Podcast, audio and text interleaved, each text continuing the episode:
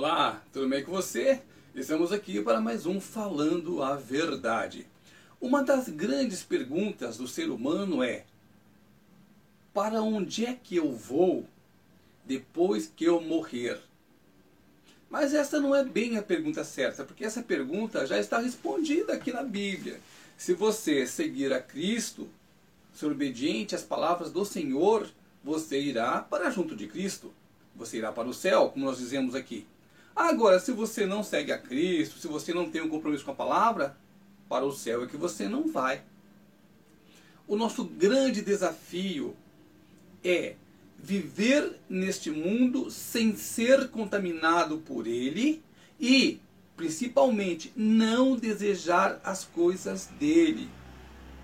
Você bem sabe que você vai viver 60, 70, 80, 90, vamos lá exagerar um pouquinho, 100 anos né? Tem gente que chegou a 110 anos, tudo bem. Mas e depois? Depois você tem toda uma eternidade para viver ao lado de Jesus Cristo, se você quiser.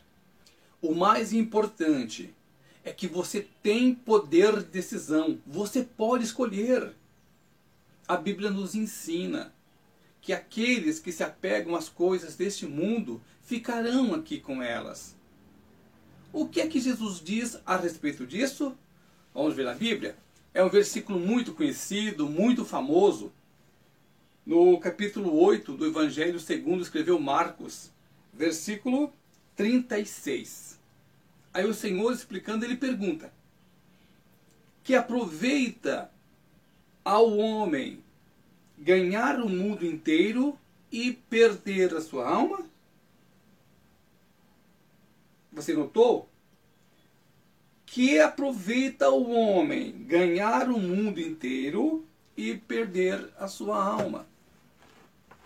A Bíblia nos ensina, o Senhor nos orienta a que nós procuremos juntar tesouro no céu, não aqui.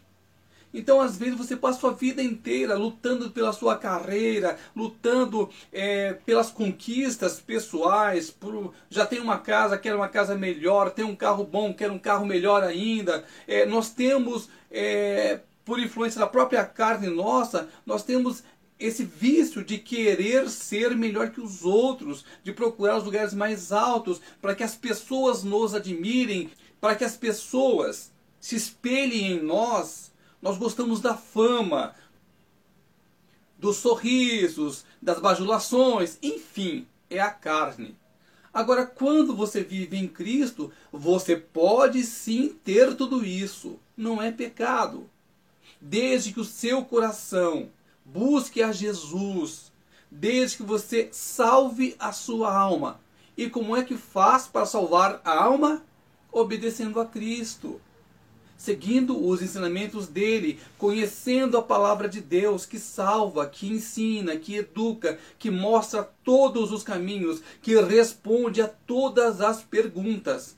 É a palavra de Deus, é a salvação. A palavra de Deus é que te traz a fé para que você creia, para que o seu coração fique forte. Porque quando vier a investida do inimigo, você saberá como se portar. Quando o inimigo tentou Jesus, e mesmo que o inimigo usasse a palavra contra Jesus, Jesus soube responder por quê? Porque Jesus tem, e você também tem, contato com Deus. E a própria Bíblia nos diz que quando for necessário, o Espírito Santo colocará as palavras na nossa boca. Então não tem desculpa. Não perca a sua alma por causa das coisas deste mundo. Não ocupe demais o seu tempo com as coisas daqui da terra. Foque em servir ao Senhor. Foque em guardar os, os ensinamentos de Jesus Cristo. Procure conhecer a palavra de Deus. João 8,32. Conhecereis a verdade, e a verdade vos libertará. Jesus é essa verdade. Jesus é uma coisa real nos dias de hoje. Se você não conhece, se você conhece Jesus só de ouvir falar, procure andar com ele. Dê uma guinada na sua vida, faça uma metanoia. Se você ainda não conhece Jesus, aceite a Ele como Senhor e Salvador da sua vida. Se você já conhece, siga em frente. Se você desviou, volte que o Senhor te chama. Repito para você: Está escrito na Bíblia: a seara é grande, mas poucos são os ceifadores.